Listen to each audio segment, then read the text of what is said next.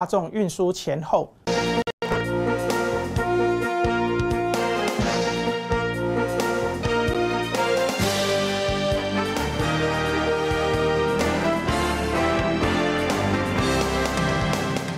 欢迎收看《台湾向前行》，台湾向前行，我是孟琪。全台湾已经有一半以上的人都打完第一剂疫苗了。接下来十月份有没有机会降回一级呢？稍后一起来锁定指挥中心的记者会。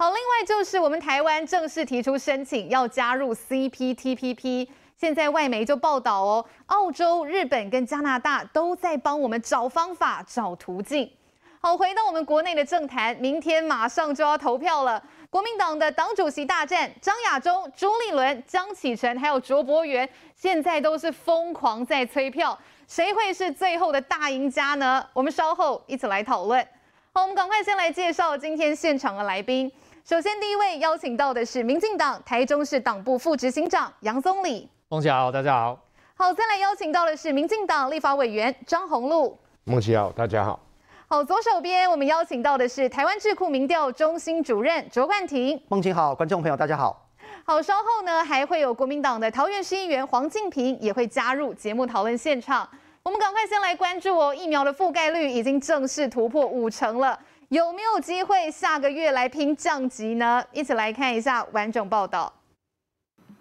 台湾从三月二十二开打疫苗后，到周三刚好满半年时，覆盖率正式突破五成。到目前为止，我们今天的这个疫苗接种人口的涵盖率啊，就是。呃，五十点一六 percent 啊，那呃，首次过五十 percent，那另外支持人口比是五十七点九五。疫苗接种人数越来越多，加上近来确诊数降低，即便指挥中心九月二十一才刚宣布要持续二级警戒两周到十月四号，但传出有机会提早在十月一号就降回一级吗？这个二级的警戒的调整，从前天才刚修正过哈。那我们会再看后续疫情的发展，因为每天的疫情变化事实上都很难预料，然后那当然这个随着如果说没有这个不明原因感染源的个案维持越久。我们能够降级的机会也就越高。何时能降级，指挥中心没给肯定答案，但目前还列为禁止营业场所的 KTV、MTV 及电子游艺场等，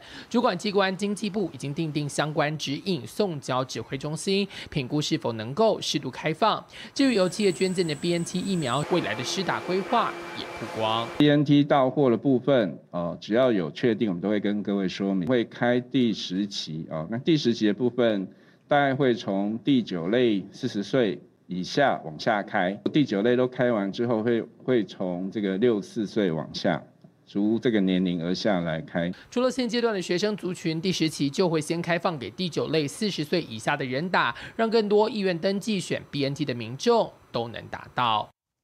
我们看到这两天 BNT 是从国高中的校园开始来施打。好，加上这一两天的学生施打数，我们的疫苗覆盖率已经正式在昨天哦突破了五成，来到百分之五十点一六哦。我们的疫苗是从今年的三月二十二号正式开打，其实到昨天刚刚好就是半年六个月，涵盖率呢就破了五成。好，那现在就大家都在问啊，好，疫苗覆盖率也都已经提升了，而且说真的，这几天的这个确诊数都是个位数，甚至昨天嘉玲又回归了。所以，我们下个月十月一号到底有没有机会可以来降回一级呢？好，这个指挥中心昨天罗毅军的回复是很保守啦。他说，这个二级警戒的调整前天才刚修正过，如果呢没有不明的感染个案维持越久，那么降级的几率呢就会越高哦。好，这是目前指挥中心的回复。那除了这样子的讯息之外，因为大家都知道是从这个五月份三级警戒以来，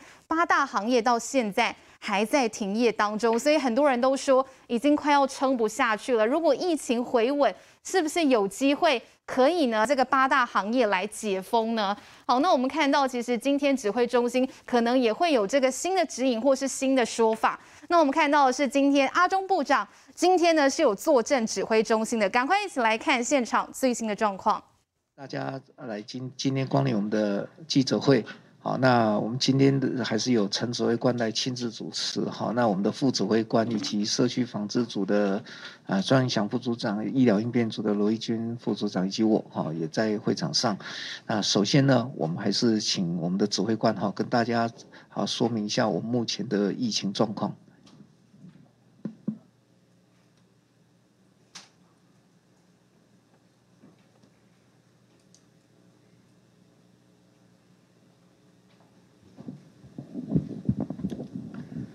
好，各位记者女士、先生，大家好，大家午安哈。那我们今天跟先大家报告哈，我们今天确定的病例哈，那本土病例一名，境外移入七名，那没有死亡的个案哈。那这一名是在新北市，那大概这两天哈就有传出来哈，这个新北市也经卫哈经过一个快筛。好，然后在医院里面哈也有检验过哈，但是也都有阴阳的一个情况，所以送到检体送到昆阳来做复验。那到现在为止哈，还是就是说哈那个应该 CT 值很高，哈那也有阴阳的情况。那不过因为昨天有验出一个双基因的阳性，好，那加上我们专家的一个讨论哈，那我们还现在把它判定成是。阳性哈，那所以增加了这一例哈新增的病人。那境外移入的病人哈，境外这移入的个案哈，是从贝里斯、英国、菲律宾哈，菲律宾比较多三例哈，美国、日本这各一例。那入境日介于九月十一日到九月二十二日。那昨天哈。施打这个疫苗的情况，昨天打了二十五万一千三百一十六剂，所以我们现在的我们现在整体来讲，我们的疫苗接口呃接种人口的涵盖率哈到五十点八哈百分之五十点八，那剂式人口比现在是五十九点零八，那昨天在主要还是打的一个是。A G 哈，第一季跟第二季哈各有五万多六万多，那 Modena 是主要是第二季哈，将近四万，那呃 VNT 哈主要打的学生哈是八万七千七百零八。好，那我们今天先跟大家报告到这里哈，那有问题可以提出来。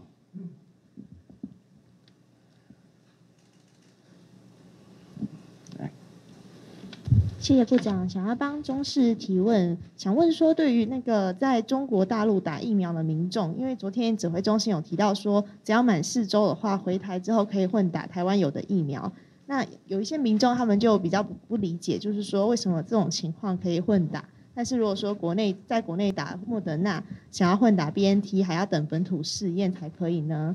嗯，另外一题就是说，呃，昨天有提到那个立法院的预算报告，卫福部预估明年六月的累计案例会破三万嘛？那有些医师会担心说，可能不到六个六个月，六月就超过三万，想问说会有这样可能吗？那对于说这个疫情未来的预估走向，我们应该要怎么去跟这个病毒去共存呢？谢谢。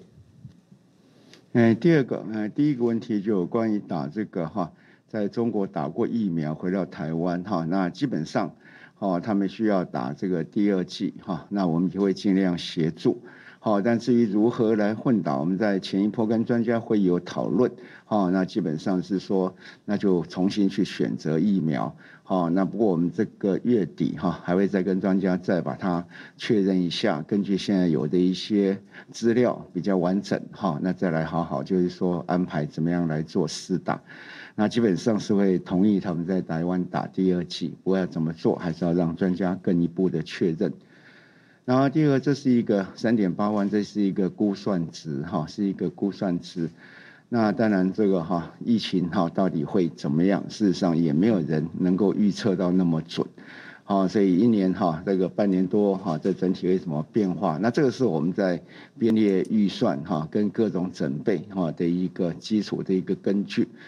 哦，那要跟病毒能够好好的共处，那当然就是疫苗要打好，口罩要戴好，那手要洗干净，哈，那社交距离要维持，啊，但我们现在陆陆续续在哈开始在准备一些哈比较新颖的药物，哈，那希望能够有更完善的一个保护。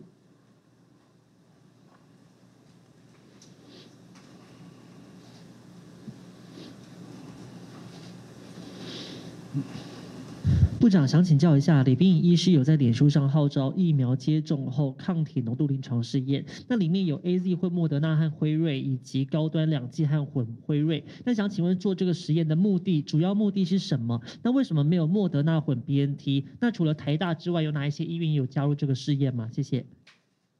嗯，这主要是我们哈这委托的一个哈，就我们 EUA 的疫苗，好，那后续的一个。它的等于是一个它的一个免疫的持续性哈，那跟它不良反应哈这样的一个监测计划。那 BNT 现在才刚刚开始打哈，那恐怕这些都还没有开始。但他说三月多的时候其实就已经开始了。不，其他的开始了，那 BNT 现在才刚进来。你刚才问说 BNT 为什么还没有？好，那这些以后有进来的疫苗都会列在我们的相关的计划里面。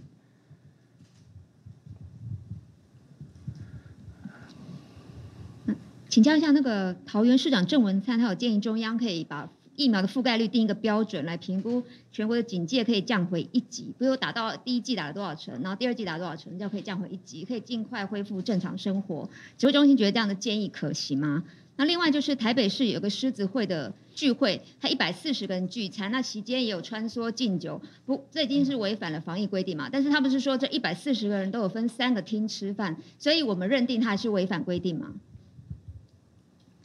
呃，至于这种哈，在哦，在各个餐厅里面发生的事情，那就由地方卫生局去认定，啊，就事实去做认定。然后第二个，当然订定一个相关的标准哈，那当然是大家比较有一个依据。那不过我们现在的一个方向哈，大概就是到六成哈，大概到了六成之后，我们陆陆续续还是会开放。那当然也要看大家在防疫生活跟疫情哈这两个哈这三个事情一并来做考虑。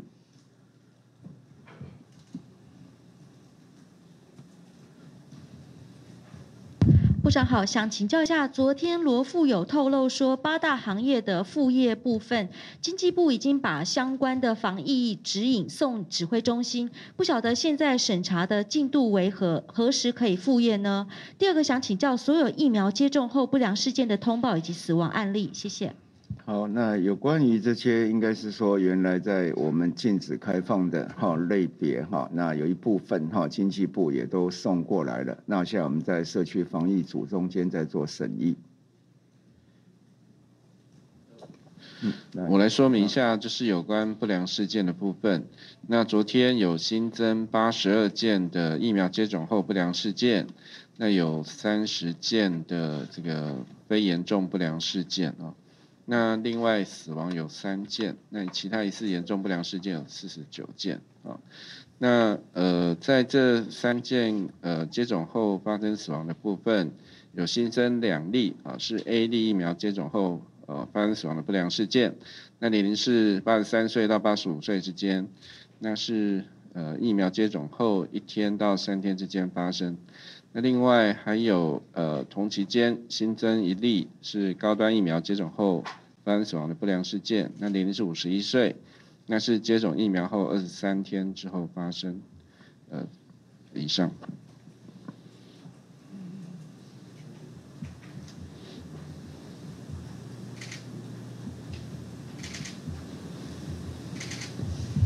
谢谢部长，想请教一下。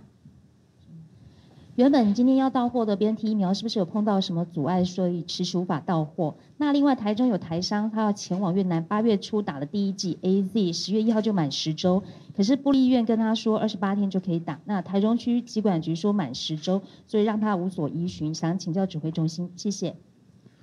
你刚才是说他要去越南？对，那因为有这样必要要出国哈，他是可以提早打哈。那不过准备他相关的哈，必要出国的这些要出国的这些相关的证明哈，那就可以提早来打。然后第二个，我们也从来没有证实过今天的有什么 BNT 要来了哈。非常好，自由时报。那想请教一下这一周的这个境外移入的这个病毒定序的结果，谢谢。来，那，请罗一圈哈。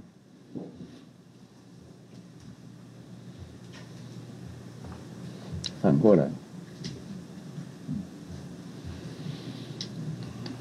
好，那这个礼拜的大家看到这个定序的结果哈，呃，只有两例是有定序出呃变异株哈，那都是 Delta，分别是按一六二三九以及一六二四二，呃，来源是菲律宾跟洪都拉斯哈。那其中序号二这一位一六二四二二十多岁的女性，她在四月跟六月有总共接种过两剂的 AZ 的疫苗，所以这个是符合突破性的感染。那呃，我们到目前累计呃，国内有一百五十一例哈验出 Delta 的病例，其中四十三例本土哈，一百零八例境外移入哈。那符合这个突破性感染的境外移入的病例哈，在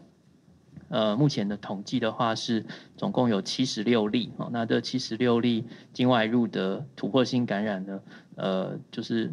在在七月到九月当中，哈，总共的三百五十九名境外入病例当中，就占大概是二十一趴两成左右以上。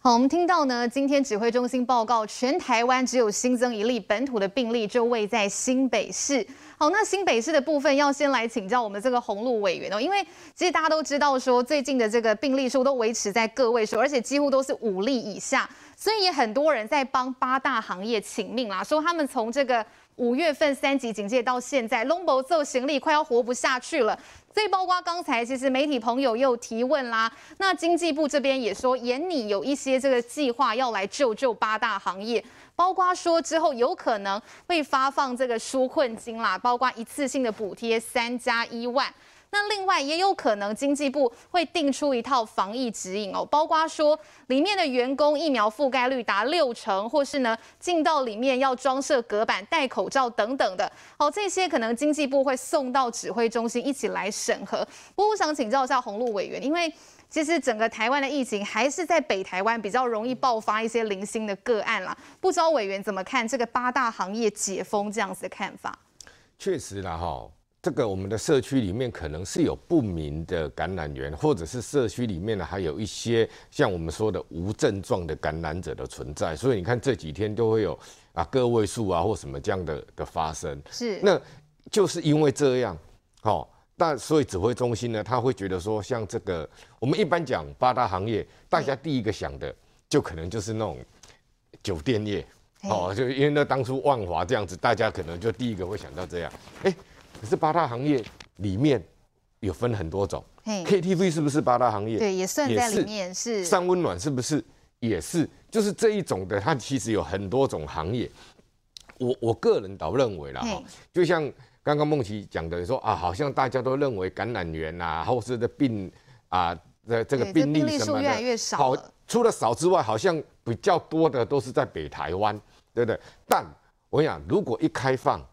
的话，有人主张说啊，南台湾先开放或什么，但我跟你讲，南台湾开放的话，北部的人不会下去。下去吗？我相信一定会嘛。那时候台北市跟新北的餐厅不同调，很多人就从新北去台北市的餐厅吃饭啊，对不对？哦，所以这个指挥中心他要考量的当然是全国的通盘。那我个人是觉得说啊，哈，你八大行业有有分，就我刚讲的有那么多种行业，嗯嗯嗯。其实我我个人认为不一定说八大行业你全部就一次，你有你可以去分。哦，去分它的接触性比较少的或什么的这一种，你可以一个行业一个行业的慢慢的开放。哦，比如说我我们我们讲一个，比如说这个酒店跟 KTV，我认为 KTV 就应该要比酒店更早。哦为什么呢？这样讲，哦，就是说你去酒店有可能你来的那个人你不认识啊，嗯，对不对？但你去 KTV，你至少都是自己的朋友，自己你认识的朋友，你才会在自己在一个包厢里面。然后去去唱歌去什么的，这个是第一个人的不同，那个复杂度就会比较少了。那所以如果你要把两个都放在同一个一一个一个一个水平来看的话，我认为这样子会因为要等这个酒店业要要一起开始的话，你 KTV 反而可能就为了配合它，它更慢。那你要知道有多少人也是啊在 KTV 上班的什么，他他也是要生活啊，对不对？好，这一个这是一个那。我认为，像现在经济部它有拟的这一些东西，我认为是只要做得好，我认为是可以逐步的开放了哈。而且我我我觉得我们不要说啊一直在啊拘泥在说啊这个啊疫苗啊有没有打有没有什么？我跟你讲，全世界哈、哦、很多国家，我们举以色列、新加坡就好了，他们打了两剂的几乎都到七成了，那他还是有很多的病例发生。所以你要知道说，你就算全部我们打了百分之百。是第二季，你也不能保证说就没有人会去染病，这是现在我们科学上看出来就是这样子的。好，而且我我外外插一个，全世界现在只有百分之百打两剂的国家，你知道在哪里吗？直布罗陀，因为那英国的属地，它总共才三万人，所以它只有这一个国家这样，对不对？好，那你说我们如果要冲到那个两季都是啊六成的话，我觉得可能至少还要有。半年的时间，如果我们施打的速度，嗯、那如果这样的话，你很多的行业它确实没有办法生活。那你像 KTV，我我个人就就认为你可以学像外国的学校这样子，你自己都是认识的人，你们这这这些人，哎、欸，人家国外的那种学学校啊，是你一个班级，我就一个大的试剂，然后一人分一一支，自己做快筛。那如果你这个下去的话，是都没有反应的话，就是都零症状啊，表示你们这十几个人是是干净的。嗯，那你十几人干净的话，我认为啊就可以安全去唱歌了啊。但这十几个人如果说有一个有问题，就是验出来有问题，表示十几个中间一定有一个人有，至少有一个人有。那你这十几个人再去快筛，再再去做 PCR 了，不是吧？再去啊，我觉得就是有步骤的筛。我觉得对，有那我觉得像这样子业者，我认为他也愿意配合。哦，我觉得他一定可以配合，这这对他的成本来讲，不是说一个人三四百块，他这样子可能他几百块就可以了。那我要去唱歌的人，我自己可能也可以，我愿意多付这个五百块啊。如果十几个人，一个人也才几十块，我觉得从不同的方式去做。那你说里面一定要规定要戴着口罩唱歌，我我是可以唱啊，不是不能唱啦，但我敢保证，我敢说。没有人那么乖，不，我如果自己一家人，都是我自己家人，我去有我要庆生，我去 KTV 里面唱歌，就就全部都是家人，那你觉得？平常都一起生活了。对，你觉得他有可能把口罩全程都戴着吗？我不认为啊。那我我认为政策要保护人民是对的，但是我我相信总有会有那那个。哎，不要说违法了，就是投机取巧的人，一定都会有。那如果说像我说的这种方式，我觉得大家都可以负担。那我觉得这样子也保证说啊，这个包厢里面的人都是干净的。那我觉得业者他也他也他也好啊，他我要去服务这个包厢，那个那个服务人员他心里的警戒也也降低了啊。我觉得。这一些都可以去思考的啦。是这个委员的想法，真的指挥中心也可以好好来考虑一下。那另外这个北台湾同样这个桃园的议员，然后请教敬平议员哦，因为现在真的啦，因为好多人都在讲说，你这病例数已经这么少，可不可以赶快让八大行业解封？目前指挥中心也没有说任何的时间表啦，只是阿中部长有说啦，说真的希望疫苗覆盖率至少达到六成，才会加快开放八大行业的脚步。请教一下桃园这边。有没有业者来找上这个议员来澄清的？是没有业者跟我澄清哦，但是我认为指挥中心的做法，还有刚刚洪路委员的说法哦，两个其实都对。我觉得，但是谨慎还是比较重要的，因为现在虽然防疫这个我们严守之下，全国的民众也配合之下，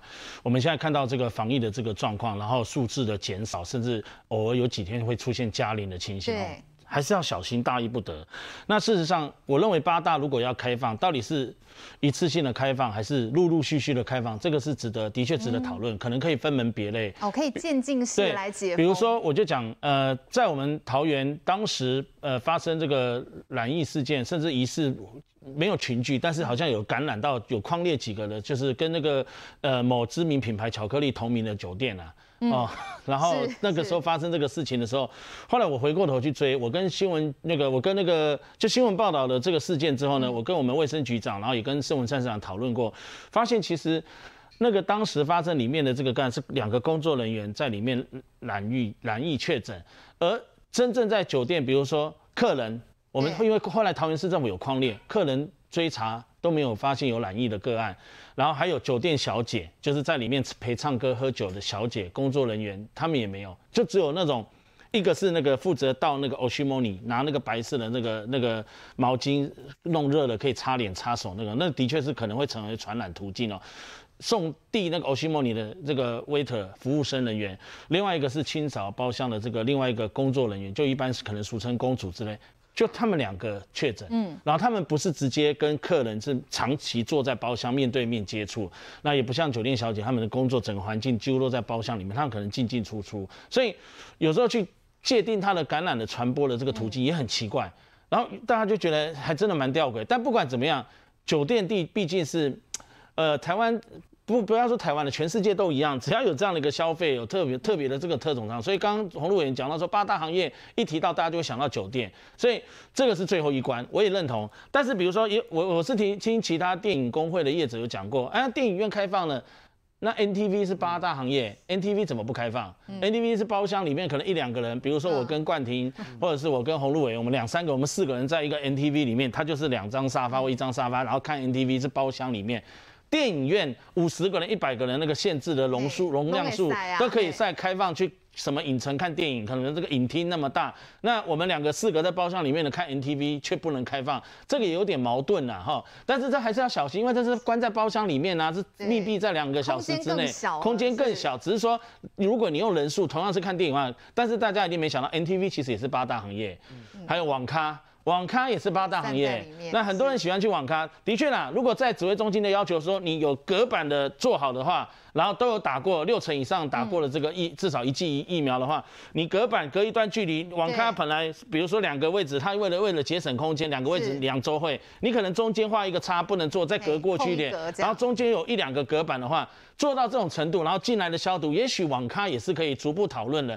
所以像网咖，它也是八大行业，它跟一般我们所想到的电子游艺场所，还有电动玩具厂啦，或者有小朋友那个可以打电动啦，然后什么那个那个小小的那个，有我们看很多百货公司或是 shopping mall，不是都有附附在不知道几楼，中间有一个楼层，家长可以带着小朋友进去玩那个电动吗？然后或者是玩那个那个什么很很很简单益智型的这个游戏店。那个是不是也是可以逐步讨论，在怎么样的一个做好防疫动作准备的话，可以逐步开放，不是一体适用，说八大开放就全部不分行业全部都开放。当然这恐怕会存在一个风险，所以因为我在桃园，我听到了状况和接收到了这种反应哦，就是说在讨论的过程当中，你是不是要根据他的职业样态、工作场所，还有它的这个分布的领域和那样态去做一个检讨开放？当然了，我还是认为说指挥中心的小心谨慎。六成以上的打过疫苗，甚至我觉得至少要七七八成吧，不然其实在里面工作人也会怕，才会讨论到八大行业。不过因为八大行业有很多工作者，他们也是会受到影响，生计他们要上班，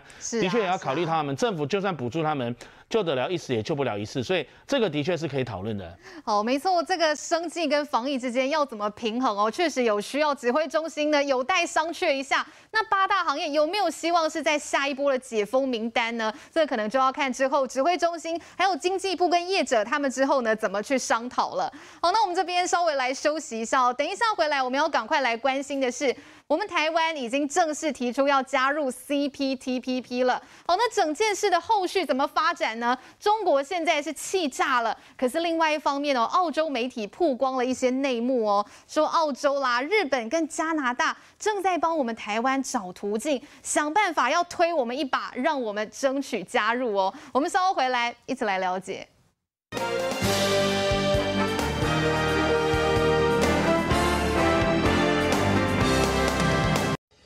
新伟台湾。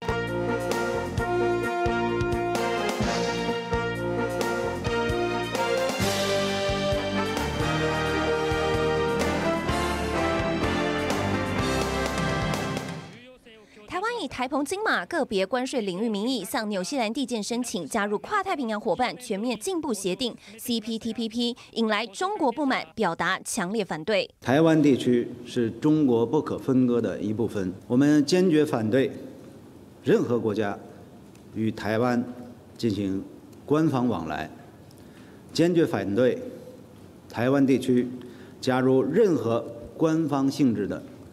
协议和组织。中国急跳脚，甚至一连用了两次坚决反对。外交部则强硬回击，台湾申请加入，中国政府无权置喙。而作为今年轮值主席国的日本外相茂木敏充强调，台湾对日本而言是共享自由民主法治观念，同时拥有密切经济交流的重要伙伴，对台湾申请加入表示欢迎。台湾が今般加入申请をしたことを我が国として まずあの歓迎したいと思っております。台湾のようなエコノミーが、えー、TPP11 のこうした高いレベルを完全に満たす用意ができているかどうかについて、まずあのしっかりとまあ见极める必要があると、我が国としては、えー、戦略的観点や国民的理解も踏まえながら対応していきたいと思います。而根据澳洲人报的报道，台湾在中国要求加入 CPTPP 不久后，也递件申请，引发一系列的幕后外交动作。由于台湾是澳洲第六大出口国，也是前十大贸易伙伴中唯一没有自贸协定者，因此澳洲和日本、加拿大要为台湾加入寻找适当的途径。而波斯美亚中心研究主任威尔森就透露，澳洲的官员正通过电话游说，测试各国对台湾加入的支 持程度，加拿大同样因为经历过北京的贸易胁迫，也在寻找合作方式。许多国家都表示欢迎，包括日本外相都公开表明欢迎，也表示不适用福岛食品做交换条件，政府也不会以任何交换条件来作为申请的前提。现在是水到渠成，就是我们加入 CPTPP 最好的。也是最适当的时机啊！台湾都已经做好通盘的准备，加入 CPTPP 将会强化台湾在全球的关键战略跟经贸的地位。中国和台湾先后提交加入 CPTPP 的申请，一场外交角力战持续升温。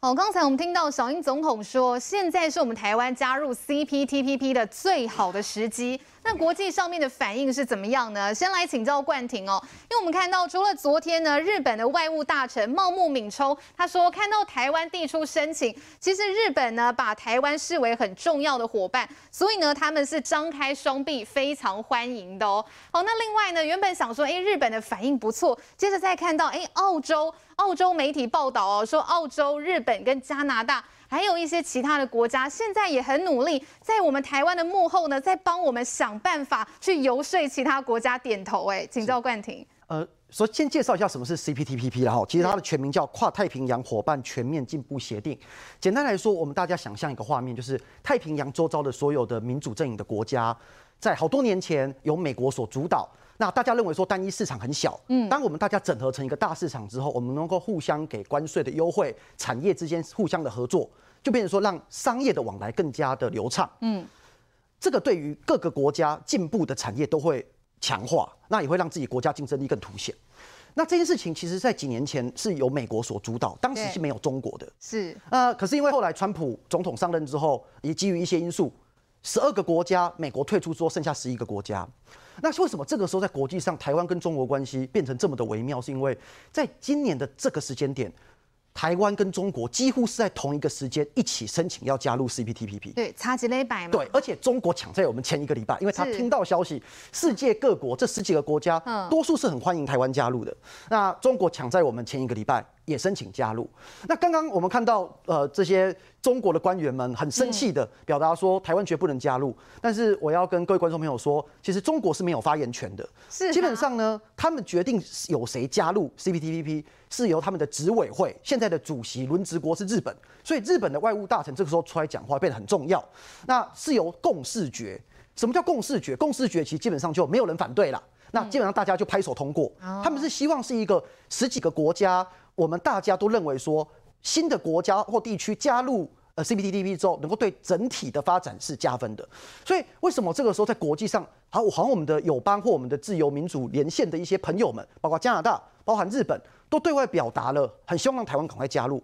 主要是因为如果中国今天加入 CPTPP，嗯，比台湾早加入，那他一加入之后，他开始讨论台湾可不可以加入，中国变成有话语权。对，那这个时候其实我们看到拜登政府其实它的发展也会变成很重要，因为最近也有传出很多消息，就是拜登政府是有可能会让美国重新回到 CPTPP。那当然，美国加入之后，美国应该会用尽一切手段不让中国加入，所以。台湾、美国跟呃我跟中国之间的这个 CPTPP 的战役，其实会影响未来台湾好多年的经贸的发展。因为其实过去啊，我们跟台湾有关有两个很重要的国际的组织，一个是 RECP，它其实就是东南亚跟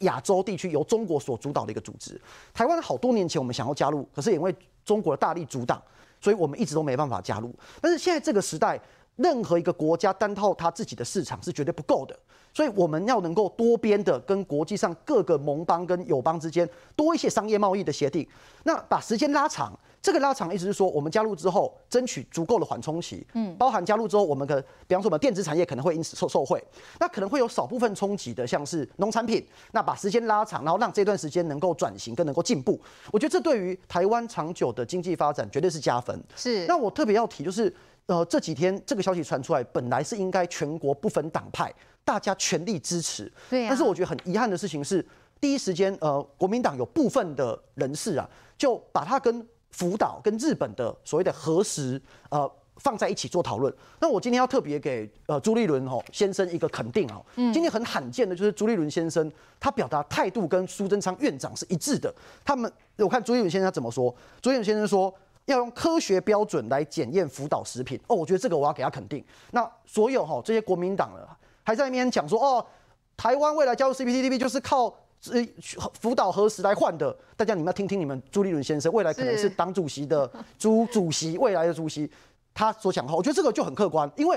什么叫福岛核实？那你用科学的标准去检测，符合国际的标准，我们就可以进口嘛。我觉得这样子一个方式，然后大家好好来讨论，加入任何一个国际的组织，对于台湾是好是坏。这样子来进行讨论，我觉得这样比较好。没有错，现在重要时刻，真的在野党不能够再扯后腿啦。也要请教这个总理哦。我们来看到现在国际反应上，看到台湾要加入，其实都蛮欢迎的。但是中国又开始叫嚣了。好，赵立坚昨天连续讲了两次，说他们坚决反对。好，讲了两次，就是不让台湾加入任何的官方性质的组织。那另外呢，他们的这个环球网啊，也就是他们的官媒还说，台湾这样根本是在捣乱啊，说我们申请加入 CPTPP 是捣乱，为什么他们可以申请，我们不行呢？好，除此之外，中国还怎么样做奥博？昨天一天之内派了二十四架的共机来扰台，哎，总理这是史上第三多的一次，哎。如果说中国哈会同意台湾那个加入，那我看这个可能天要下红雨了，所以。当然，中国的反应我觉得都可以，我们其实都可以预测得到中国的反应会是怎么样。可是，其实我们比如说在讨论参与这个 CPTPP 过程，刚刚冠廷就解释得非常清楚它这个架构。当然，我觉得大家也不要忘了，因为大家很多人在讲说中国因为上个礼拜就提出来，嘿，那其实我们是这礼拜提出来。但是我觉得哈，这跟我们写考卷一样，提早交卷的人成绩不一定比较高啦。哈。是，但是。我们回过头来想，CPTPP 重点在前面那那两个英文单字的开头 CP，嗯，CP 就是 comprehensive and progressive，就是所谓全面还有进步性。为什么？因为这个 CPTPP 跟我们传统在看我们参加 WTO 这个所谓国际贸易有另外一个很不同的，就是说它它还有包含涵盖的范围哈，所谓比较更全面，然后更进步性。所谓更进步性在哪里？这样的一个贸易协定架构里面。大家以为只是单纯的谈经济经贸往来，但是其实不然，因为它还包含了，比如说这个会员成员国，你的这个国内的这个环境保护，是国内的劳工的问题等等。那台湾我们其实是因为我们其实呃这个邓正中政委啊，他其实已经默默的哈，透过这个跟十一国用这种非正式的这个这个咨商的方式，就在默默进行，跟十一国会员国一直在谈哦。这次都在台面下一直在去，早就有准备的，都有在做准备。可是中国就算早了一个礼拜哈，嗯、他们现在也很紧张啊。为什么？今天我如果是成员国，包含比如说尤尤其以大国来说，日本、澳洲、加拿大，这个呃，澳洲当然之前跟这个中国有这个贸易往来上的一些纠纷。可是今天我如果只要会员国提出啊，比如说我刚刚讲那个全面及进步性的东西，嗯，因为中国面对你新疆棉剥削你。国内这个维吾尔族的这个状况，你的劳工的状况，你到底要怎么去解释？我就可可以单纯以这个理由来否定你是不是有参与所谓 CPTPP 架构的这个成员国。所以我觉得说，我们今天在讨论这呃参与 CPTP，呃，可能在野党会有人说啊，这个我们是不是太仓促，哦，是参参与这个。可是今天如果不参与，可能就说啊，政府都没有动作，不管怎么样都会讲。但是我觉得。在参与这个 CPTPP 这个架构，整体而言，对台湾这个小国是有很强大的这个国民的经济利益，同时可以保保障我们国内产业很多的发展。是没错。当然不可不可讳言，国内有一部分的产业会会受到一些干扰，比如说农业的部分或汽车零组件。可是在这个部分，若以看整体来讲，政府会提出一些配套措施，包含比如农业部分。我看今天那个陈其仲主委啊，也提出了很多的配套了。是它包包含说哦，可能包含未来稻米的一些敏感性农品、农农产品，它会排除降税的这状况。所以，呃，我觉得现在的政府是以参与这个国际组织，然后稳扎稳打的方式，不是所谓很呃急就章的方式，跟中国要参与不一样啊。中国是因为看到台湾其实默默在参与，对，而且可能因为这十一个国家里面，其实这些国家可能已经有有一些国家去跟中国在谈说，啊，我们已经跟在跟台湾正在谈这件事情啦，是是哦，所以可能中国也紧张。那当然，所以中国很早就上上个礼拜赶快去提出来。可是我觉得不要因为说，比如中国呃很早提出来，或者是现在中国说反坚决反对我们这个台湾用任何形式去参跟其他国家有任何的官方往来，我们就觉得要担心害怕。我觉得台湾人不会惊黑惊啦，是哦，我觉得我们就是看到现在政府应该是说，我觉得团结对外了，不管是在野党、执政党，当然这个是在对外谈判过程里面。在野党可以提出更多有建言性的东西，更具体的建言，告诉说啊，在维护坚持这个台湾的主权利益的情况之下，我们要怎么样让台湾人民的这个福利真的可以受到保障，权利受到保障，然后再来跟国外谈这些东西。我觉得从在野党监督的立场，这个都是可以谈的。可是不要说因为呃现在呃蔡英文政府哈，我们提出了一个说要参与 CPTPP，大家是急着说啊，你们是太急就章，还是说如果不提的话，大家是要回过头来说我们都不讲？哦，我觉得这件事情可能大家要呃冷冷静下来来行事判判断呢。对，这个比较仓促的应该是中国啊。这说起来嘛，就喝酒哎。鸿路委员刚才总理有说啊，中国凭什么拿到这个话语权？他又不在 CPTPP 里面的成员国里面，他凭什么反对台湾加入？好，除了这一次 CPTPP 我们的申请之外，来看到今天在国际上还有一件大事哦，观众朋友一定要来看一下，有关于这个美国、日本、印度跟澳洲四方会谈，今天在华府登场了，是四位这个国际级的领袖，他们是面对面哦，里面很重要会谈到台湾问题、半导体供应链等等的，这其实哦也都是有这个抗中的意味在哦，请教委员。先说了哈，CPTPP 哈，这所有的成员国里面，十一个国家里面呢，它的产值是十一兆美金。是。那对台湾来讲是是怎么样呢？啊，他们这个占了全球百分之十三的贸易总额，但台湾跟这十一个国家，我们的贸易总额是达到了百分之二十四。嗯，将近五分之一哦，我们台湾的很多哎，对，进出口哦五分之一哦，那你想想看，如果我们台湾没有加入这五分之一的市场，我们会受到很多的局限，那样子我们的厂商的竞争力就不足了。好，虽然这个进来的话，我们如果加入的话，我们的农业冲击最大，因为要零关税。好，但如果不加入的话，我们的钢铁、石化，像刚刚大家讲的是，我们的冲击更大，尤其是我们的工具机这些的竞争力，就因为关税，我们就少了很多了。所以在这样的情况之下，哈，这个 CPTPP 这个在跟我们台湾就是一个环太平洋，这个是我们的最最重要的是地缘，台湾就身处在这个里面，而且里面现在十一个国家里面，其中的四个。是我们台湾现在前十大的贸易伙伴，这四个日本、新加坡、马来西亚跟越南，是我们前台湾现在每年的前十大贸易伙伴哦。是，所以你如果你不加入的话，我们就很难去跟人家竞争了哈。所以我们为什么要要港要要加入这一个 CPTPP？我跟你讲，中国啊哈，它这一个申请它不是临时申想要申请的。其实背后有很多的谋略，他的算计。大家回想一下，今年开始，中国先进我们的凤梨，嗯，哦，然后呢，就前几天，我们的世家莲雾的，没有任何理由，没有任何理由，对，他就说有虫，没有任何理由，然后就禁止。那你想想看，在禁止释迦跟凤梨，哎，不，那个释迦跟联络的时候。中国马上又申请加入 CPTPP，怎么什么意思呢？他除了一方面要把我们台湾的农业把你卡死之外，嗯，他率先他要抢这个加入这个 CPTPP，他就是要把台湾没有办法，希望台湾没有办法加入这一个 CPTPP，因为台湾我们要申请这个不是今天才准备，嗯，我们已经准备很久了，但我们也可以说，我们在中国提出申请之后，我们马上一个礼拜之内提出申请。为什么？因为中国如果先申请进去的话，他就有办法卡我们台湾，不让我们台湾加入。所以我们必须在同一个时间点提出申请。那就有两个结果，一个是台湾比中国更早加入，嗯，一个可能是两个都加入。哦，那也有可能第三个两个都没有没有办法加入。那为为什么呢？你看。以以这几个国家来讲，我想澳洲一定是反对了。好，加拿大也不希望中国哎，他那个加拿大跟中国也是有很多的纠纷存在。好，那美国呢，一定虽然他没有加入 CPTPP，但是他一定去透过他的影响力，不让中国来加入。那日本，我认为最尴尬的就是日本，他现在是轮值主席，轮值主席国。那他又一方面呢，中国大陆的市场对他来讲也很重要。但是呢，他又知道中国不是他朋友，那他跟台湾又比较好，他也希望台湾能够加入。好，所以最好的剧本的演出就是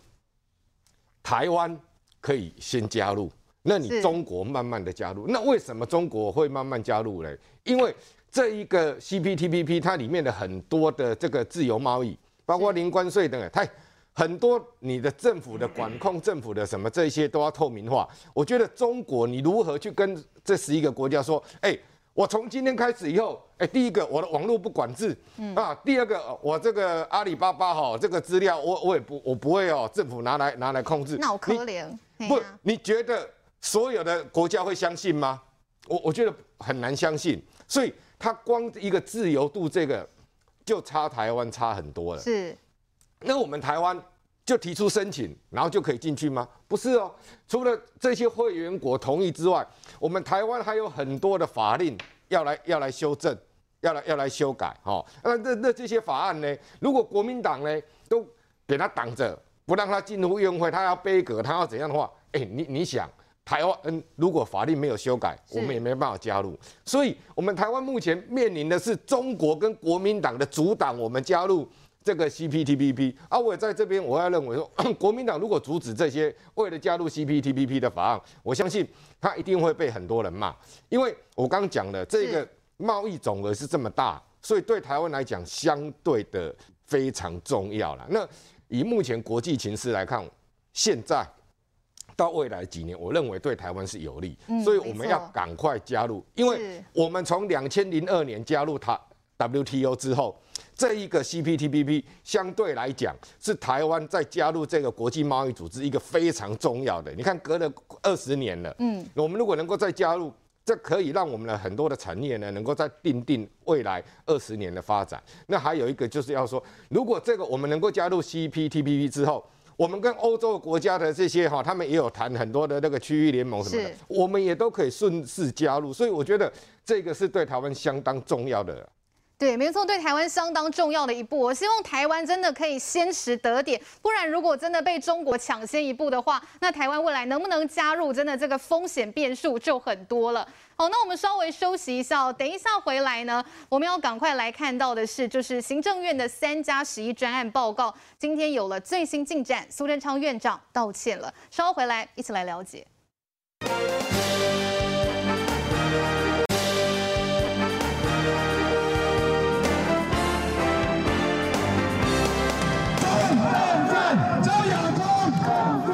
一大群身穿国旗装的国民党支持者顶着艳阳，把党主席候选人张亚中团团包围，因为明天就要投票了。他们选在国父纪念馆为张亚中做最后冲刺。明天，如果你是党员，务必要出去投票。我们让中华民国的青天白日满地红的国旗，不只是飘扬在台湾，也飘扬在全世界，好不好？国民党不能走极端，走偏锋，不能泡沫化。我们坚持正蓝。坚持民主自由。这头张亚中振臂疾呼，高喊中华民国，诉求正南选票。另外一头朱立伦在脸书上推出广告，喊话国民党不能再走极端，同时一脚踩进立法院，成功拉拢到国民党团三十八位立委中的二十九人。朱立伦！朱立伦，我们今天早上假动啊，开始二十分钟啊，哇，只只有只只有二十个出头啊！我说刚才我在算人说。这比我们假动的人数还多，所以说下次假动他应该要参加。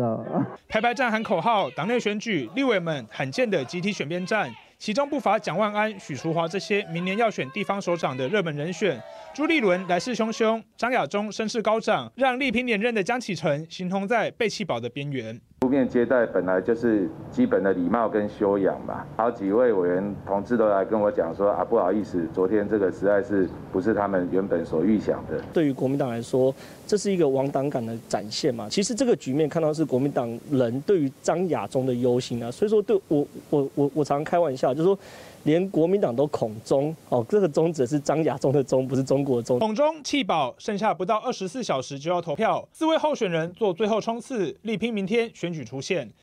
哦，国民党四位候选人现在都是拼命在催票哦。我们刚才上一节谈到立法院，然后赶快请教总理。昨天其实，在立法院，国民党的这一场哇，国民党其实哦，这一次呢，在这个立委当中有三十八位是国民党的立委，这一批好来对朱立伦赞瞎了，就有二十九个人，这个出席率之高哦，连国民党的这个立院党团总召费鸿泰他怎么说？这比他们平常甲级动员人还要多哎。我请教一下总理哦，这个江启臣北北亚也是立委啊，那他看到国民党的这个立委有二十九个人出席去挺朱立伦，真的情何以堪啊？我觉得哈，这个现在现任的这个国民党主席江启臣哈，那个他同时也是我们台中的立委啊。对。呃，我觉得讲悲哀的，讲作为一个咱较本土的台湾人的立委哈，啊，在国民党里面的这个，你看到现在这全都有二十九个人出席在挺朱立伦。是是。这我觉得还蛮蛮悲哀的一件事，就是说，在这一场党主席选举里面，怎么感觉好像现反正现任的党主席被遭有这种被边缘化的感觉？对，没有把它放在眼里耶。对，因为我们如果仔细来看的话，其实呃，现在呃看起来好像张亚中跟这个朱立伦这个民调也都相当的高哈。可是为什么瞬间这个张亚中其实他八月初还这个民调数字都还大概只有个位数而已，忽然暴涨？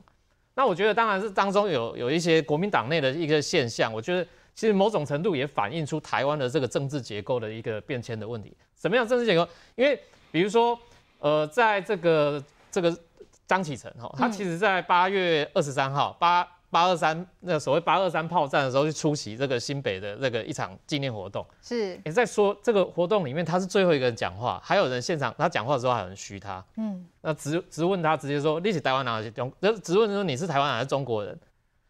他在现场没有办法直接讲，最后他用书呃用书面脸书什么的方式讲，我是台湾人，也是中国人。嗯姑且讲出，可是你在这样呃，比如说在一个很深蓝的一个活动里面，大家期待他讲的我是中国人，可是我们知道说现在讲我是中国人，在整个台湾社会的民调里面，大概还只变成个位数字而已啊。那这个东西就显示出说，整个国民党的结构未来这个，尤其要领导这个政党的这个呃国民党的话，党主席哈，你这到底要，包含朱立伦也讲，那我们不能走向这个极端，可是问题是。目前国民党包含在你看呃立法院的操作也好，在包含像这个公投的操作等等，我们看都走极端化，比较不是走那种很理性的方式在问政，理性反而变少数，理性变成少数的这国民党内的力量的时候，我觉得是国民党真的是比较危险。尤其你看到像这个呃呃张张亚中，之前都还是讲红统，我听说他最近改成讲讲叫蓝统了，他不再坚持所谓红统了。哦，那所以大家对于这个张亚中有很大的疑虑的。那我自己会认为说，即便说我们民进党跟这个呃国民党是所谓的一个竞争关系、对立的关系，可是我也不乐见于说一个国民党要走向一个很极端，甚至我们用在呃以国外的这种政党倾向左翼右翼，我不希望他走向一个所谓极端甚至右翼的一个立场，因为这样子对于整个台湾的主体的呃人民利益来讲，这是没有好处的。我们如果真的希望说国民党成为一个我们尊敬的对手，那至少要有一个稍微正常一点的方式。可是我觉得遗憾的是，哈，在国民党的这一次的党主席里面选举里面，我们比较看不到一个空间，就是说，呃，虽然大家在讨论所谓的和平协议也好啊，讨论甚至讨论这个九二共识都不拖这些东西，就是讨论到台湾的主体意识的时候，还是不拖他原本的论调。那原本的论调，你说？张亚中红统，那问题是他们也是在谈九二共识，不过可能他谈的是九二共识一国两制嘛，他没有一中各表空间，有没有？我们不知道。但我觉得说，呃，从国民党包含我们看看到我们最近刚刚谈到这个新闻嘛，就是说那个对于台湾莲雾啊、释迦这个进口，呃，中国这个禁止这个进口的事情，这个国民党的态度，你看看得出来说他是很轻描淡写，他说不出说中国哪里不好，可是他用八成以上的力气在骂民进党政府，嗯，哦，为中国霸凌台湾来找理由。那我觉得这件事情，未来的国民党主席，你要到底要怎么样吸引台湾的民众、台湾的选民重新的信任国民党？我觉得这个是国民党未来主席很重要一一个任务了。好，来这个国民党的问题，要赶快请教敬平议员。这个真的大家都没想到，一个月前大家没有想到说，哎，怎么现在国民党的弃保效应这么明显？有人说弃保效应是这个弃江保朱，或是弃江保张张亚中。不过不管弃什么啦，都是弃江启程。目前看来，外界猜测的局势都是这样。好，昨天朱立伦到这个立法院，人家说这就是大彩江启臣的地盘呐、三十八个立委来了二十九位，好，出席的三十八位太多列不完了，所以我们列这些没有出席的蓝委。好，第一个就是江启臣嘛，他自己也是候选人，林德福啦、孔文吉啦、林文瑞、吴思怀等等，好，这些没有去。那去的有哪些指标性的人物？我们先来看到蒋万安。以前人家都说蒋万安不沾锅啦，所以他之前都没有明显表态。结果在最后一刻，选前最后一刻，他还是站在朱立伦这一边。那林维洲，这个就是让大家觉得，这个真的要好好讨论一下。我请教议员，过去大家都觉得林维洲是跟这个江启臣比较友好的，结果前几天也跳船也倒戈嘞。请教议员，林维洲他的跟江启臣委员的私交还是很好。还是有在的，但是政治毕竟就是很现实的。那所谓在国民党这一场主席之争，这个江启臣跟朱立伦，还有张亚中以及第四个罗卓博元吼，这样的一个选举，剩下不到二十四小时就要投票了。嗯、林维洲是跟江启臣一样，都有立法委员身份，也都是要选举的人。然后蒋万安。明年有可能就是直接朝他的台北市长候选人的这个目标去迈进，所以面临这样一场选举，每一个人的抉择跟决定都是为了这个自己的政治生涯去规划，都要小心谨慎。江启臣还有这个朱立伦以及张亚中三个人在目前国民党主席的这个。比较了这个竞争态势啊，那目前江启臣无疑的，几乎各方民调还有党内和党内外的看法都是排第三名的。然后朱立伦跟张亚中就是在伯仲之间，就是剩下一一开始我们大家其实其实也很让很让包括我自己在内党内的人是非常的意外，跌破大家的眼镜。国民党人也没想到会这样，以为是。珠江对决，起码朱立伦跟现任的党主席江启臣做一个 PK，结果结果没有想到演变到这个最后一两个礼拜猪羊变色，那个变成说朱立伦跟张亚中对决，而不是江启臣，这也是始料未及，因为毕竟像刚刚来宾说到江启臣他是现任党主席，应该有现任的这个优势啊。是啊。那显然过去一年。我也蛮感叹，因为我自己也当过国民党的中央中常委，啊，也是现在也是国民党的中央委员跟党代表。我觉得是国民党的整体结构啦。嗯，国民党整体结构里面有目前今年的这个合格投票权的党员有三十七万人，那大概有二十万人上下，超过一半是六十五岁以上，然后具有四十年超过四十年以上的国民党的党龄，就加入国民党已经超过四十年，然后完完全全这二十万人不用缴党费，就是不用缴。两百块，一年两百块或三三百块的党费，那一样，他可以投，他可以有投票。那这一群的支持者里面，又以国民党的一些比较基本的，每一个政党都有基本教育派，就像民进党，他有基本教育派，有他深绿的，有台独主张台独的。国民党当然一定也有基本教育派，有深蓝的，有主张一定要统一的。那有主张统一的，但也有主张。不统一的，或者是维持现状，就像这样符合台湾大多数人的这个共识。所以现在国民党党内弥漫着一股，误您说是什么恐惧张亚中恐中，我倒不认这么认为，或者是反中，而是希望不要过度亲中的声音，这个抬头压过本身自己本土挺台湾保台湾的这个声音，希望至少是做一个平衡，或者是以保台挺台的声音本土为主流。才能符合刚刚来宾和社会大众所对国民党的想法。你现在是一个在野党，将来你还继续监督执政党，明年要碰到二零二二年的地方选举，二零二四年要碰到整个全国的大选。那你要符合大多数人民的期待和社会中间。不管是深蓝、深绿、浅蓝、浅绿之外，你要去争取大多数中间选民，没有特定政党的这个党派意识形态的想法的时候，你必须你的主张和你的想法和政策，你能够吸引这些人。也就是说，你不能是那种没有票房的，或是票房毒药。我不敢说有什么票房万灵丹，嗯、那个不敢奢求，但是你起码不要有一些票房毒药的想法，或者是这个政策或这样子，然后让选民不够青睐。你没有选举，你没有办法拿到执政权，你没有办法在国会寻求最大多数的席次，你就没有办法去实现你对人民的承诺和主那个实现民主政治的这样的互相政党政治监督的一个价值，而且你会让整个政党的发展有可能走中。那当然很多人会这段时间问我说：“金、嗯、绵，你担不担心国民党会什么新党化啦、泡沫化、啊？”是，我我倒觉得还是要去面对啦。你说担心新党化、泡沫化，还是国民党会萎缩变小？我相我才我还我是觉得。还没有那么早放弃，因为我觉得我对国民党很多的，像不管是三十几个委员，你看有二十九个人出席，朱立伦来。我们那个桃园的时候，我们我们那时候在宜兰开会，泰来也是我们几乎三分之二以上的国民党团的议员也在那边，跟我们议长主委也在，因为毕竟他是我们的老县长，所以总是会有一个主场优势。那你会很好奇说，哎、啊，那江启臣是立法委员，他的主场优势这个才对啊。朱立伦也当过立委，而且他以前也当过党主席，他的辈分的确也在江启臣之上，所以也难怪他去那边很多立委会可能礼貌性的，或者是到那边，或者是做一个表态，我不知道是不是真的就这样表态，但是我要强调的是说。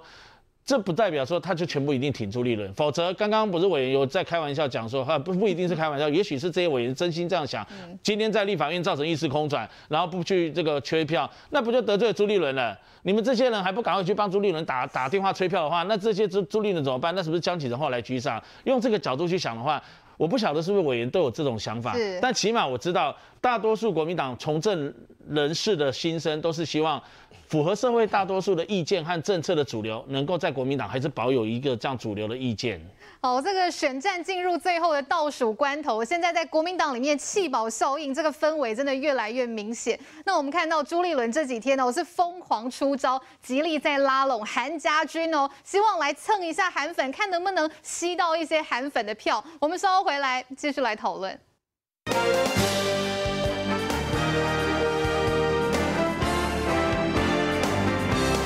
培养浓度计冠名赞助。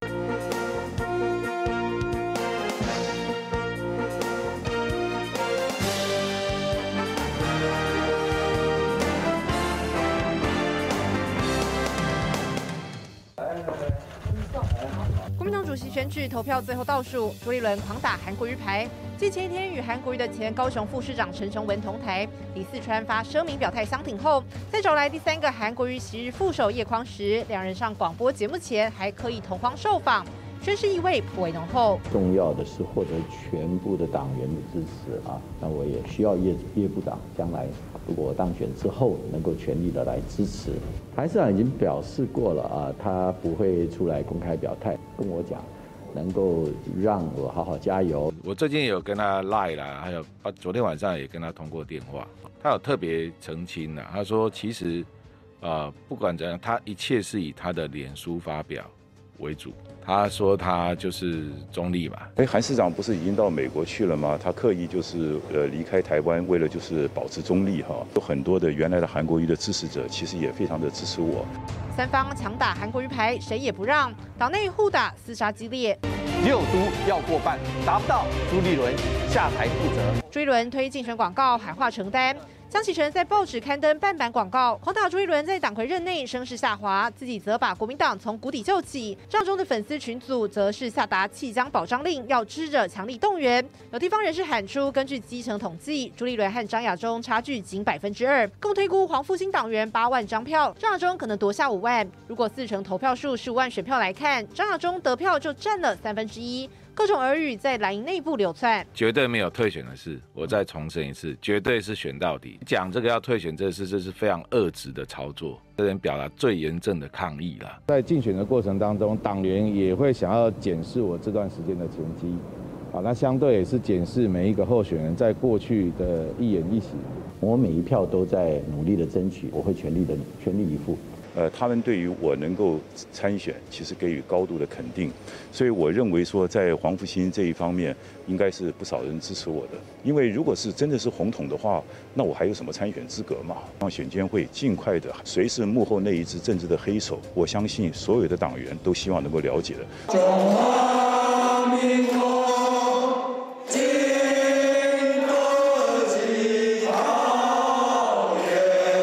再成心，张亚中甩红桶恶名，朱一伦打韩国瑜牌，江启臣力挽狂澜，卓博源鸭子划水，四位候选人谁能胜出，就看党员的抉择。哦，明天马上就要投票，不过看起来好像候选人都很想跟这个韩国瑜扯上边。先请教冠廷，看到朱立伦这几天的动作，包括一直找这个韩国瑜任内的副市长啊一起上节目啦。另外，他也特地讲哦，说什么跳出来参选啊，是跟韩国瑜讨论后的决定。好，还说哎有跟韩国瑜呢通过电话，韩国瑜也给他打气。结果江启臣呢不甘示弱，说哎他也有跟韩国瑜通电话啦，而且还说他们还有用 LINE。在聊天，那韩国瑜是跟江启臣讲，这一次党内的选举，他绝对是会维持中立的。冠廷怎么看？怎么选到最后变成韩国瑜还是一个关键指标性的人物呢？我想大家都很关心明天国民党的选举，主要是因为国民党其实是现在国内不只是最大的反对党，以执政的县市来说，它更是多数的执政党。嗯，二十二个县市，国民党现在有十四个县市，对，一半以上，一半以上都是国民党来执政，所以我觉得大家关心。国民党的选情是好事，那以目前来看，无论明天是谁赢，嗯，已经确定了国民党在这一场选战过程中有两个最大赢家。第一个最大赢家是张亚中，嗯，因为他从一个老师，呃，政治实力并不是非常雄厚，资历也不是非常丰富，但是一跃而成为国民党的明星。第二个大赢家是韩国瑜，嗯，韩国瑜他虽然远走美国，想要呃跟这一场选举尽量保持距离。但当你看到所有的候选人拼命的要跟韩国瑜拉关系，韩粉们的动向变成是社群在国民党的社群中最重要的一支力量。是，当你看到罗志强会因为没有支持张亚中而被反过来韩粉灌爆罗志强的脸书，你就知道韩国瑜他的韩粉们以及他个人的政治影响力，已经把过去的国民党我们认为的那些市长、总统们的力量全部都扫进灰烬。所以这一场国民党选完，这两个是最大赢家，但已经也确定有两个大输家。第一个大输家是江启臣，嗯，他是现任的党主席，但是目前在保三的一个状态，是他希望有奇迹能够到第二名，但是现在看起来还要很大的努力，也只剩下一天。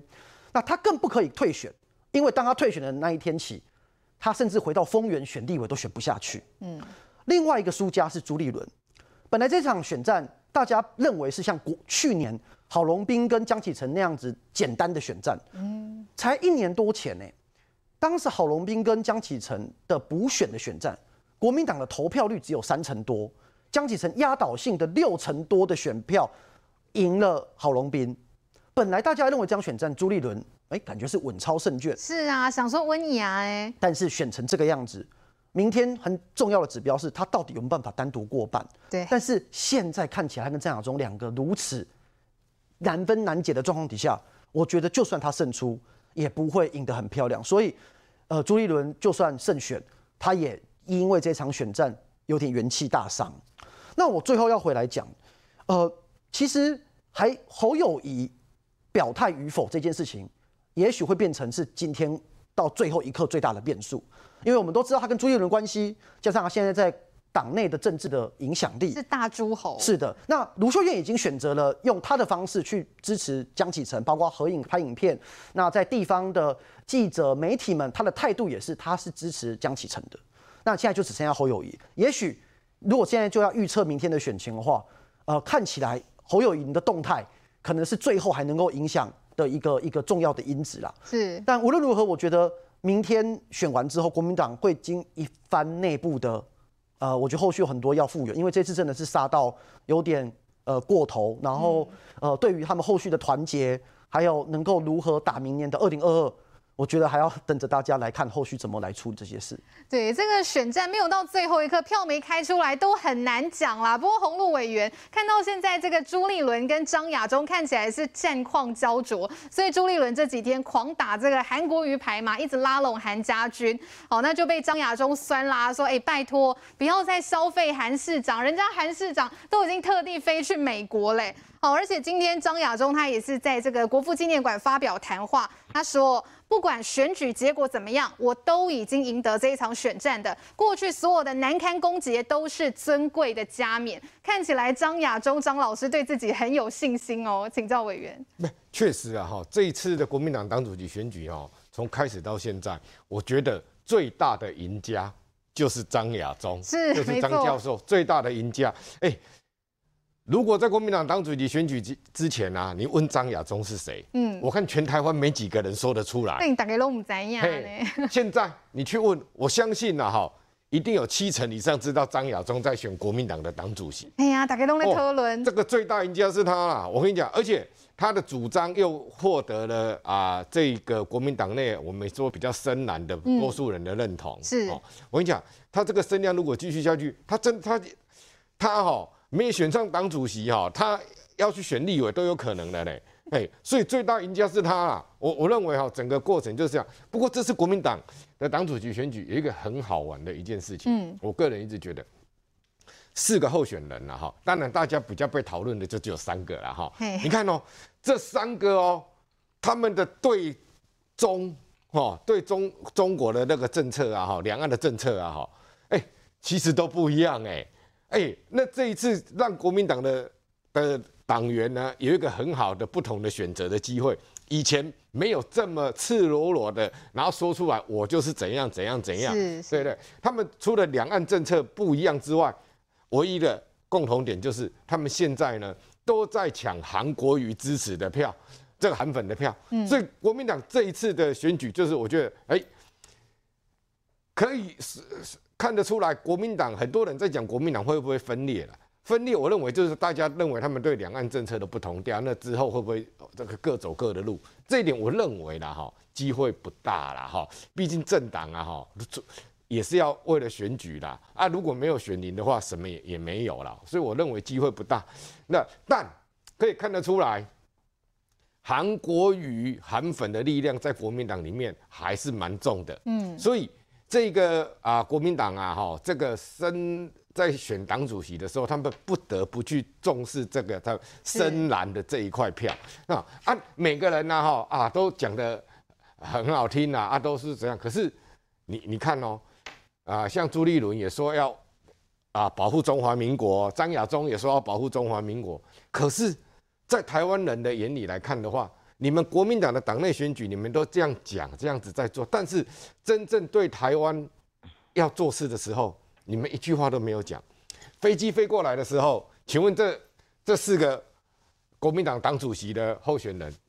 有骂过一句吗？有谴责过一句吗？哎，他飞过来的打的也不是只有民进党人呢，你国民党的人也都在台湾呐。那你们县市长那些地方建设县长那些，你们都不用吗？都不用替台湾说一句话吗？这个没有哈。那还有呢，这个守护台湾、守护中华民国是哎，讲最多的是守护中华民国。但他们的中华民国从这一次的选举，他们这个啊党主席的两岸政策就可以看得出来，他们的中华民国跟我们认同的中华民国在台湾其实是不一样的哦，是完全不一样的哦。他们的中华民国，他们的主权还是基于那个大陆地区哦。哎，这个你要一个选未来要去执政的党主席的人，你们的走向都往这边偏，嗯，那未来你的国民党你在。选总统的时候，你们的任何一个总统候选人都要背负的这个旗子，对，一直走，那是符合台湾的民意吗？我我觉得不对。但可惜的是，其实江启臣他是比较，我个人认为他在这几个候选人里面，他是比较认同台湾一点的。好，毕竟他跟朱立伦、跟张亚中，他都不是外省籍的，所以他他的他的这个呃倾向比较这样。但是呢，在这种深蓝的。的这个票比较多的情况之下，我个人认为，真的是江启臣，他今天会被人家这样子，是因为他的实力，大家就已经这个选民结构的问题啦，所以他他的实力就比较低的，所以我我认为啊哈，这个那些立法委员二十九个啦，只有剩下八个没有去，我为什么要讲八个？江启臣本人不能算，对他不能算啦，他他怎么可能还还去啊？对不对？对不对？哎。为什么这些这些候选这些立法委员会去？我跟你讲啦，你说党主席来了哈，我前党主席来，我去接一下，那都骗人的。我跟你讲，在那边喊口号的时候，你也可以借机绕跑啊，你还在那边喊口号，对不对？多的是理由嘛。对，我认为他们也认为江启臣可能赢的机会不大了，那他们又不想，好，他们的内心骨子里。可能很多是支持张亚中的，可是为了选举，为了票，是他们希望像朱立伦这种正常人来，他们比较好选。我觉得每个人都是为自己想啦，没有一个说真的哈，去去为了台湾人民想。我从国民党的党主席选举，我看到了这样的感觉。好，刚才洪路委员讲到一句，他说不管明天开票结果如何，他觉得张亚中不管怎么样，拢就尔和拢就尔和都是大赢家啦。不知道这个这个论点哦，这个静平议员这边怎么看？我们稍微休息一下，等一下回来再来请教议员。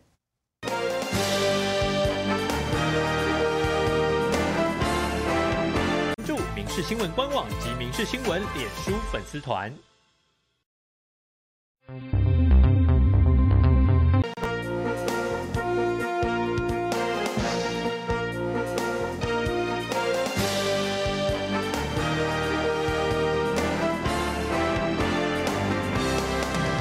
好，回到节目现场，国民党明仔的被酸计呀，这个竞平议员会不会很紧张？这个明天的结果，因为刚才大家来宾们在讨论啊，不管以后开票怎么样啦，张亚中真的都是这一次的大赢家哦。议员怎么看？不会啊，我不会紧张，不会紧张。其实还好啦，真的平常心面对看待，谁当党主席其实都一样。国民党不是一个党主席就能够改变整个国民党。我自己。曾经进入过那个决策权力核心，嗯、我才知道国民党有整个结构性重组的问题。嗯、这个不是这一次一次爆发出来吗？呃，这次是张亚中的确是有人形容他像蓝营的唐吉诃德，不管当选或不当选，嗯，那他的论述、他的想法，未来都会在国民党内形成一股声音，而那个声音的力量很吊诡。嗯、其实这次会很多支持张亚中的。张晓忠刚刚我们看那个我们民视做的新闻访问，四个候选人都有讲一下哈，对于韩国瑜的这个角色和影响力，对。张晓忠算是讲的比较中性的了哦。其实都跟韩国瑜认识，也都嗯不可能说四个都不熟，谁熟什么那没有意义。那朱立伦旁边有很多韩国瑜的人在帮他，嗯、就是像李四川啊、陈雄文都是韩国瑜的高雄市长。还没被罢免之前的副市长，这也毋庸置疑。那江启臣其实旁边也有一个很明显的显著的标题，郑肇兴就是韩国瑜的发言人、新闻处长，所以这个都有。但是你说跟韩国瑜的关系怎么样？所以张亚中讲的没错，韩国瑜如果真的要参与、要介入、要挺谁的话，他就不需要跑到美国中秋节的时候发一个发量很少的头，跟月亮放在一起的照片放在脸书上，然后告诉大家我在美国蓝天白云还有绿海什么什么的那些。就好像我不想碰的意思，就是说你们不要再打给我，你们不要再赖我，你们不要再跟我联络，诸如此类。这是我自己设计 OS 啦，所以我才会说韩国瑜想要避开他们，才会选择用这种方式。那也的确，我接触到张亚中的支持者当中，有不少这个支持韩国瑜的。对于张亚中有一种转移的效果，觉得张亚中是他们可以像当初死心塌地的追随支持韩国一样支持张亚中。那只是像我，就像我刚刚讲的，国民党就是很拉锯吊诡，在于说有一群这样的一个支持张亚中的，或者是认同他的，因为张亚中不看稿，他就可以滔滔不绝。以前他是学者出身，教授哎，教授出来，他的论述会让国民党有一股深蓝长期的那种支持者会有怨气，觉得你就是国民党孬，没有种，然后如何如何，就是。老是被牵着走，然后就这样，所以才会把这个投射在张亚中的这个情绪上。是，但是这一股力量又不足以当选，这是国民党最大的问题啦。好，我们就等着看到底明天结果是怎么样。不过也要请教冠廷哦，其实我们讨论国民党的选举，其实也好几天了。让我比较意外的是，张亚中的论调居然在国民党里面居然还有这么高的票房哦。是，请教冠廷。我们这次可以看到张亚中他是由下而上的力量。嗯，以政治实力来讲，朱立伦、江启臣都比他丰富。但是你看到基层的这样子的民意，其实是有反映在这一次焦灼的选战当中。是是。那我觉得背后还是回到一个一开始选战策略上面，张亚中成功的得到了不满意江启臣的领导，也对于朱立伦过去的对于国民党的所作所为不满意的一群支持者。那这个其实我之前有稍微提过，但我今天还是花点时间讲一下，因为我觉得这是关键。朱立伦跟江启臣其实他们的民调并没有因为张亚中的出现而掉很多，嗯，他们都是小幅度的下降，是。可是张亚中是凭空的自己多出了这些支持者，本来有大概三四成不表态的国民党的支持者或国民党的党员，因为张亚中的论述至少勇于把两岸关系讲清楚，勇敢去讲一些过去想要选党主席的人不敢讲的事情，所以国民党确实有一群深蓝。而且对于整个中国有一种希望，然后对于三民主义有一种缅怀，他们在张亚中身上看到了这个投射。那这个投射出现之后，他就成功的替自己创造了一个空间。这个空间是朱立伦跟江启臣在选战后期花多大的力气都无法得到。那现在最后只剩一个，就是去努力的讲说我跟韩国瑜有关系，看看有多少让他们回笼一下。但是这一件事情，张亚中已经立于不败之地。所以，法国每天要出三千万个法国糖分，三千万个。一秒等于说一秒吃三百二十个。真的。这样嘛，呃，这样就是我们的台湾